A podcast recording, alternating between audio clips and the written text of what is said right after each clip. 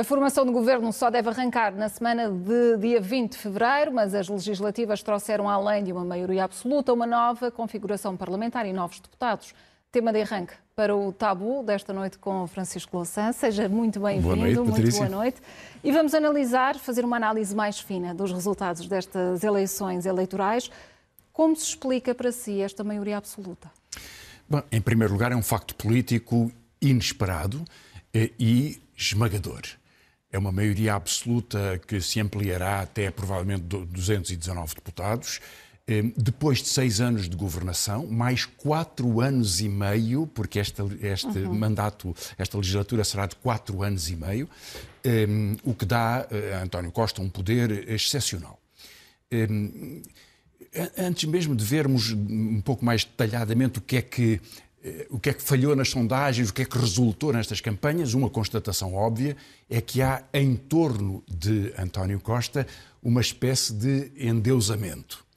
É, não só alguns representantes expressivos de forças sociais vieram a terreiro e não é muito comum que o façam, que dois bancos, o BPI e o Santander, tenham vindo saudar esta maioria absoluta. É, é, um, é um, pouco surpreendente, quer dizer, não, não, é muito costume ver bancos a, a pronunciarem sobre, a, eh, eh, a festejarem eh, um, um governo. As agências de notação, todas elas, eh, dizendo que a partir de agora já não há pressão da esquerda sobre o governo, que tem maioria absoluta, pode cumprir tudo aquilo que quiser, eh, utilizará os seus dinheiros com tudo à vontade. Tudo isso é verdade. Bom, e outros comentadores aqui na SIC, foi exuberante a festa de, de Marques Mendes ou de, de José Júdice. Aliás, ele já tinha sido mandatário uma vez de, de hum. António Costa, compreende-se essa, essa satisfação. Agora... E assim sendo, como antecipa estes uh, quatro anos e meio deste, deste governo? Repare, Será um governo eu, eu de acho... diálogo? Eu acho que ele chegou aqui eh, com quatro triunfos. Primeiro, o triunfo do discurso sobre o orçamento que foi visto como eh, eh, a sua a não negociação do orçamento, a não continuação da negociação e a precipitação de eleições, que eu creio que é uma, uma artimanha política, mas foi visto como um fator de preocupação quanto à estabilidade, triunfo do governo. Em segundo lugar, o, o Partido Socialista beneficiou imenso eh, da incidência açoriana. A ideia de que se a direita pudesse chegar ao governo, teria um acordo com o Chega e isso seria abrir a porta para uh, um enorme risco social sobre os fundamentos da democracia. E essas são duas vitórias do discurso do Partido Socialista que lhe deram a maioria absoluta. Depois, em terceiro lugar, o Partido Socialista conseguiu, isso vai ser importante para a forma como governa, partidos que, eh, que, que, se atualizam e que ficam muito próximos da sua governação, em particular o PAN eh, e o LIVRE. Isto é confortável para o Partido Socialista. Mas, em quarto lugar, tem o Chega. O Chega é um seguro de vida de António Costa. António Costa brinda. Porque quanto mais expressiva for a representação do Chega, mais difícil é ao PSD aproximar-se de um patamar de governo e mais fica prisioneiro desta ambiguidade e deste discurso sobre se vai cair ou não numa aliança com, com, com a extrema-direita. E, portanto, por agora, e porventura isso é uma brincadeira de aprendiz de feiticeiro, mas para o Partido Socialista o avanço do Chega é um enorme sucesso e é uma enorme garantia no bloqueio sobre, eh, sobre, sobre o, o, a recomposição do PSD. Agora, o que vai ser este governo, perguntava-me. Hum. Um, sabemos pouco ainda. Não sabemos quem são os ministros e, portanto, antecipar é um pouco. Mas acredita que será uma maioria e um governo de diálogo? Uh, não, não. Repare, eu estou convencido que António Costa sabe perfeitamente que o fantasma que tem no armário é o cavaquismo. Digamos, é a opção governar a cavaco.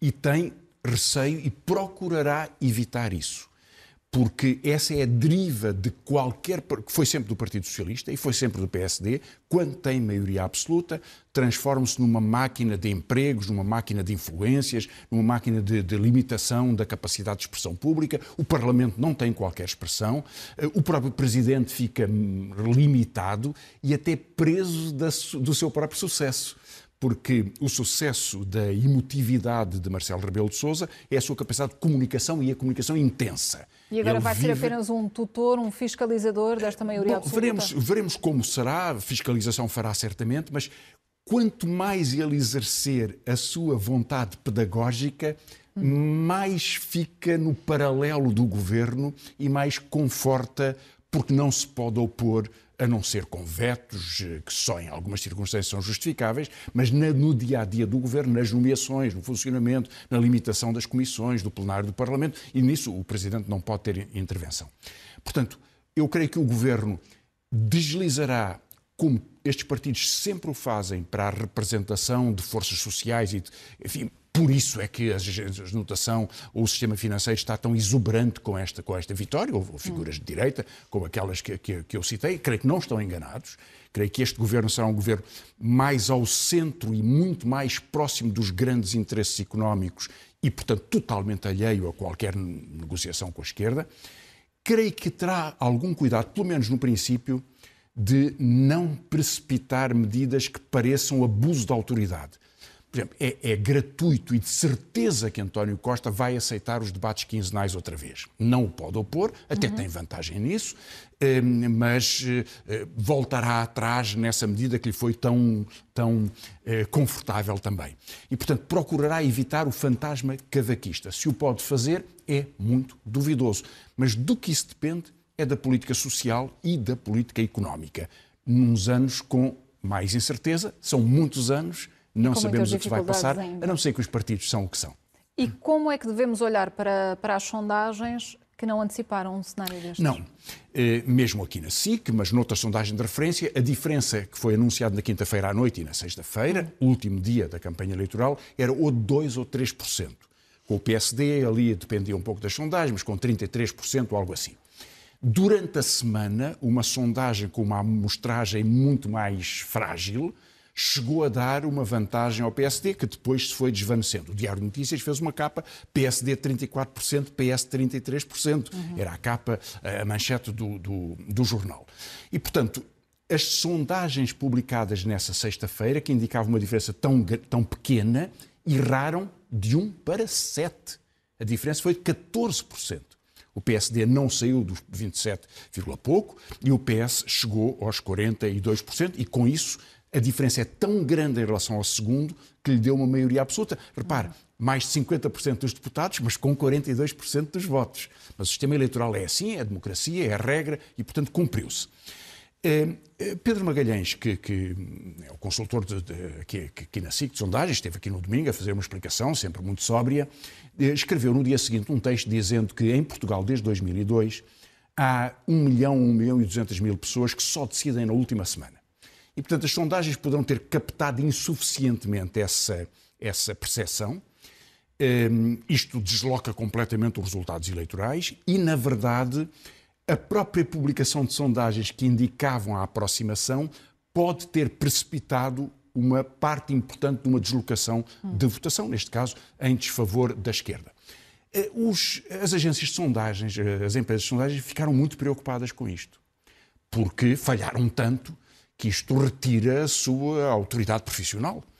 Eh, e vieram, aliás, dizer que, porventura, a percepção da aproximação que eles próprios registavam pode ter mudado os resultados eleitorais.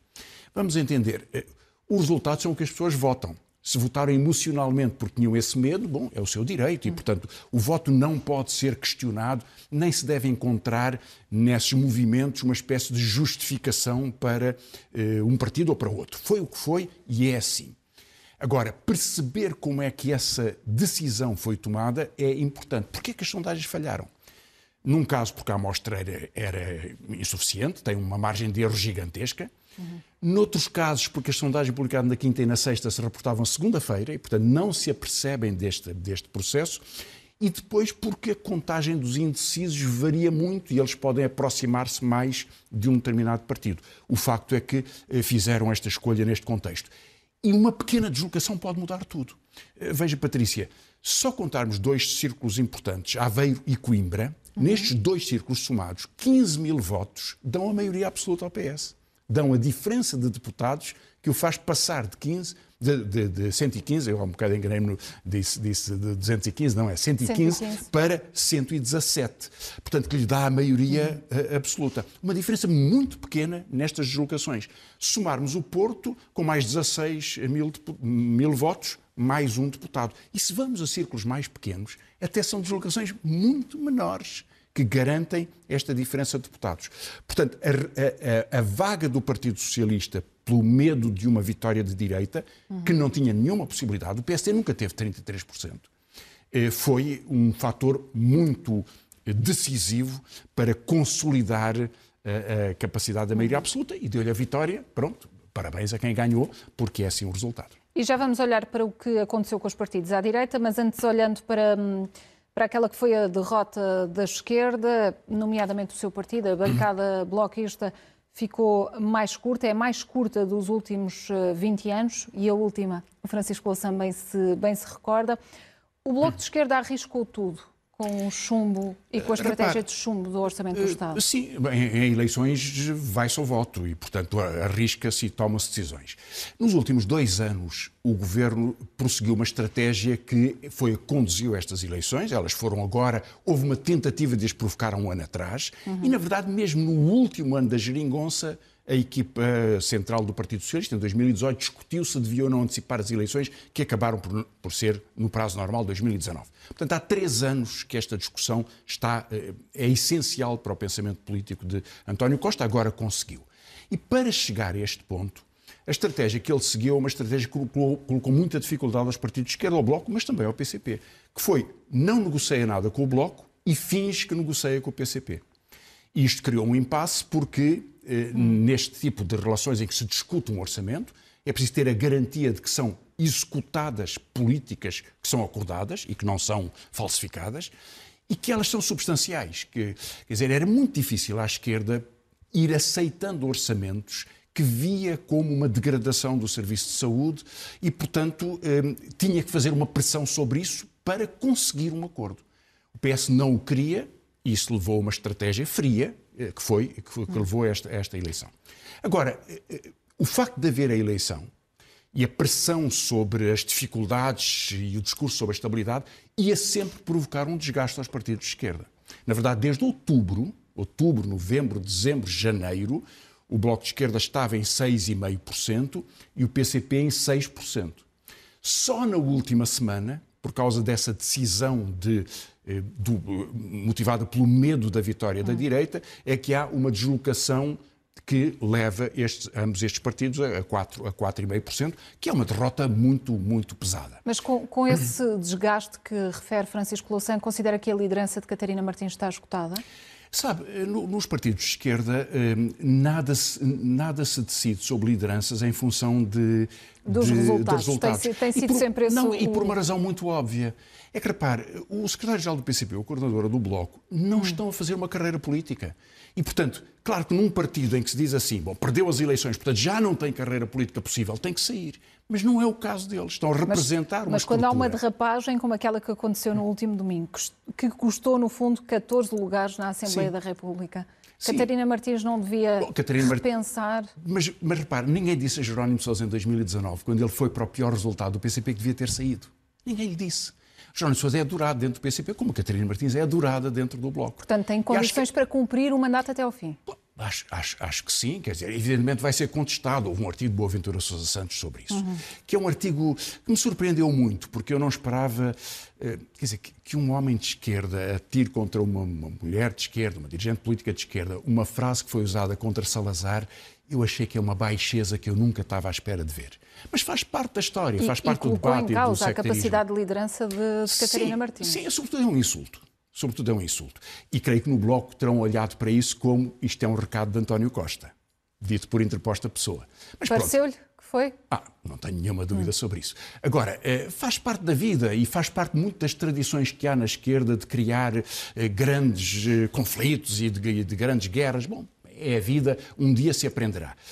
Agora, o, o, ao contrário do PCP, o Bloco tem uma experiência de ter caído e ter duplicado na eleição seguinte. O que vai acontecer nestes quatro anos, pois veremos, mas é uma grande responsabilidade para estes partidos. É uma grande responsabilidade.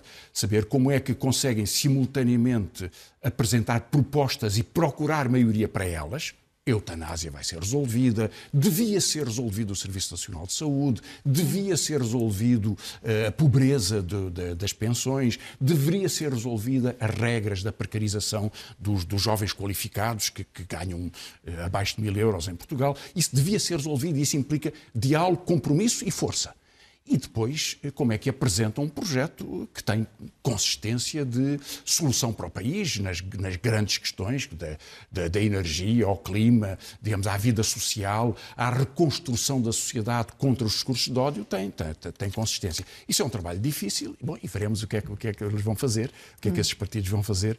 Eu cá estarei para o discutir também. E no que diz respeito ao Bloco de Esquerda concretamente, parece-lhe que amanhã o tom das críticas pode ser engrossado na, na reunião do órgão máximo do partido? Não, não, não, tenho dúvida. Bom, no Bloco de Esquerda há várias correntes. No PCP não se sabe qual é o debate. No Bloco de Esquerda há várias correntes. Elas aparecem no, no, na convenção. Houve uma que teve 20%. Não tenho nenhuma dúvida que, eles, que, que essa corrente questionará a liderança de, de Catarina Martins e pedirá a sua substituição. Faz parte da sua lógica de afirmação própria. Não creio que isso tenha muita popularidade dentro do Bloco porque eh, os militantes sabem que ninguém faria como Catarina fez os debates, a campanha, a persistência, a capacidade de representação, eh, e acho que o mesmo se pensa dentro do PCP que eu conheço menos bem, hum. naturalmente, mas acho que o mesmo se pensa num contexto diferente, porque pela idade e pelas condições de saúde, eh, Jerónimo Sousa está numa, numa situação diferente. Eh, também é certo que nenhum destes partidos tem lideranças eh, perpétuas. No PCP são muito mais longas, no Bloco de Esquerda não tanto, porque acho que há uma concepção diferente da mas renovação política. Mas este não é um momento de fim de ciclo para o Bloco de Esquerda? É, é, um, é, um, novo ciclo político, é um novo ciclo político para o país, portanto será, hum. tem que ser também para o Bloco. Mas ao nível para o, de liderança, para, para, para não? Não, não, porque como lhe digo, eu acho que nos partidos de esquerda isso não existe.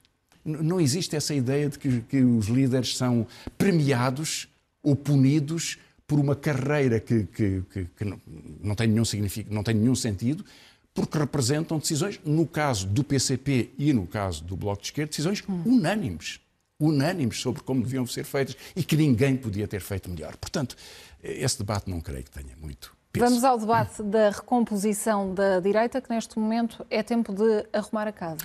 É tempo de arrumar a casa no PSD. Na IEL, Iniciativa Liberal, e no Chega, é tempo de consolidação. São dois partidos que se afirmaram e que vão ficar. Com uma função muito diferente eu acho que, que a Iniciativa Liberal terá muito mais capacidade de contaminação programática, de proposta política, e não tendo, aliás, o desgaste da governação, uhum. esta ideia de que se pode privatizar o sistema de saúde ou que se pode baixar os impostos para os mais ricos, fará o seu caminho e encontrará a sua base social, como já exprimiu nestas eleições. E, portanto, tem uma capacidade de interlocução com o PSD e de influência política e de ideias muito poderosa. Eh, e que vai fazer parte de, de, de, novas representações, um pouco como o Reaganismo fez, ou o Thatcherismo fez hum. nos anos 1980 em relação a jovens que achavam que iam, sendo, que iam ser o Bill Gates e que todos chegavam ao Silicon Valley. Portanto, esta percepção da, da carreira triunfante e do individualismo teve uma história há 40 anos atrás, repete-se agora e é a base do sucesso do, da iniciativa liberal. Até onde irá, logo veremos. A iniciativa liberal faz uma coisa estranha, que é pôr Coutinho de Figueiredo como vice-presidente da Assembleia. Coutinho de Figueiredo mostrou ser um decisão? bom. Não, foi uma decisão estranha. Hum. Ele revelou ser um bom representante Líder. desta política, está de parabéns, eh, mas nunca se viu um presidente de um partido ser vice-presidente. Porque o vice-presidente dirige o plenário da Assembleia. Tem funções protocolares e institucionais como representante da mesa da Assembleia. Nunca na história houve um presidente de um partido, um secretário-geral do Partido Socialista, ou do, presidente do PSD, ou, ou, do Bloco, ou do que fosse, que fosse vice-presidente da Assembleia. Isso não tem nenhum sentido, na verdade. É uma concepção estranha de, de, desta função. No caso do Chega é muito diferente, porque o Chega arriscou, sabendo que ia ser bloqueado, mas arriscou colocar um antigo eh, dirigente do MDLP, portanto, uma organização terrorista responsável por mortes e por muitos, muitos atentados eh, na história de Portugal, dos anos 70, como vice-presidente da Assembleia. Ora, como ele. E, e, e naturalmente, o, o, o, Chega tem o direito de propor, mas tem que ter os votos para que ele seja eleito. E era muito difícil aos eleitores, aos deputados do PSD, e é muito difícil aos deputados do PS e, naturalmente, aos deputados dos partidos de esquerda poderem aprovar esta mudança extraordinária que seria esta representação. Porque repare, mas isso não alimenta também o discurso e a estratégia de vitimização por parte Bom, do Chega? Mas repara, o Chega faz uma vitimização se houver um sinal vermelho para atravessar a passadeira na, na, na rua, faz vitimização. Uh, agora, a Merkel não permitiu, não permitiu que no Parlamento. A Merkel, direita clássica, alemã, alemã ainda por cima, não permitiu que eh, representantes da extrema-direita ocupassem funções de representação do país. Porque uma coisa é ser deputado, Pacheco de Amorim e André Ventura são deputados porque têm o voto para ser deputados e, portanto, intervirão como deputados com todos os direitos iguais a todos. Mas daí a passarem a representar o Parlamento, é preciso terem votos para isso. E não há nenhuma razão para que os outros deputados aceitem o precedente extraordinariamente grave, que era haver alguém que fez parte de uma organização que deixou mortos, eh, como vice-presidente da Assembleia. Eu sei que, o Chega agora diz, bom, mas houve outras formas de violência política, mas nenhuma dessas pessoas jamais chegou a deputado, quanto mais a vice-presidente da Assembleia da República. Houve antifascistas, Eduardo Ferro Rodrigues, eh, Jaime Gama, eh, Almeida Santos, eh, outros, outros, mesmo no PSD, mas o que nunca houve foi pessoas que tivessem passado por esta história que faz parte da sua vida e do qual se orgulham, aliás. Portanto, eh, o Chega tem este, este, este, contraste. Agora, a grande novidade vai ser quem é a liderança do PSD. E isso, neste momento, parecia que eh, Rui Rio favoreceria Montenegro, que na verdade o apoiou contra Paulo Rangel. Paulo Rangel parece querer voltar. Consegue fazer apostas nesta fase? Eu, eu acho, eu, eu, acho, eu teria achado um pouco implausível um regresso de Paulo, de, de, de Paulo, Paulo Rangel, Rangel depois de ter sido derrotado duas vezes e uma delas agora em dezembro, já vem implausível, deu sinais não muito claros, mas para se colocar nesse terreno, pode ser que venha, enfim, há, há aqui vontades de carreiras, cá está uma diferença entre os hum. partidos de esquerda e os partidos de direita. Eh, creio que Montenegro, em todo caso, está em melhores condições e creio que representará mais o pacismo e o velho cavaquismo e uma parte do, eh, daqueles que apoiaram Rui Rio eh, num contexto, num contexto desse. Agora poderá haver outras disputas, entretanto, mas creio que será por aí. Porque Montenegro tem uma particularidade. É que, que, aliás, às vezes Rangel tem também, é que no discurso tornam tão mais agressivo o PSD uhum. que o aproximam mais da disputa com a tipologia política do Chega eh, nesse contexto. E eu creio que o PSD vê isso como uma vantagem. Eu vejo como uma desvantagem que o PSD se desloque para muito mais para a direita e estou certo que António Costa gosta muito dessa alternativa, eh, mas eh, são escolhas que cada partido faz. E ainda teremos aqui muito assunto para debate no tabu da próxima semana. Francisco, ouça muito rapidamente as sugestões de, então, de leitura. algumas sugestões, para explicar em todo caso aos nossos espectadores que me perguntam muito porquê é que não há Zen, Bom, na verdade, Sim. porque ainda temos, estamos a recompor os sistemas, os sistemas informáticos e portanto, mas depois mas, fica prometido esse best-of, não é? a haver. Eh, Paulina Xiziane, Prémio Camões 2021, uma história da poligamia na caminho, grande escritora moçambicana. Depois três livros sobre ditaduras. Luís Farinha fez para a Assembleia da República uma memória, uma, uma biografia de Emílio Guerreiro, que foi da Luar e que chegou a ser presidente do PSD, veja a história. Uh, Albérico Afonso Costa, um historiador que se dedica muito, com muito cuidado e com muito interesse à história política de Setúbal, publicou agora na Estuário Setúbal sob o Estado Novo, Resistência a Salazar. É, é um trabalho como não existe para outras cidades e magnífico. E uma grande escritora espanhola que morreu agora há pouco tempo, a mãe de Frankenstein, da Almudena Grandes. Ela morreu há pouco tempo e tinha um projeto que desenvolveu, escreveu muitos destes livros sobre a história da guerra civil e da ditadura eh, em Espanha. Bom, e finalmente, Rodrigo Moita de Deus escreve no Dom Quixote Pax English, a nossa tribo. Ele registra que há 7 mil línguas em, eh, no mundo e que nos próximos dezenas de anos, poucas dezenas de anos, um terço vão desaparecer. Que é uma uhum. tragédia ele registra essa tragédia, mas festeja a língua franca inglesa como uma organização do mundo. Eh, eu eh, estou no polo oposto, acho que é bom que haja línguas de comunicação, mas acho uma tragédia que percamos a capacidade das línguas e da cultura que elas representam. Mas aqui está um bom debate. E um colega seu, Patrícia Ricardo Alexandre, da TSF, uma breve história do Afeganistão na oficina do livro. Ficam essas sugestões. Francisco Lassam, boa noite e até para a semana.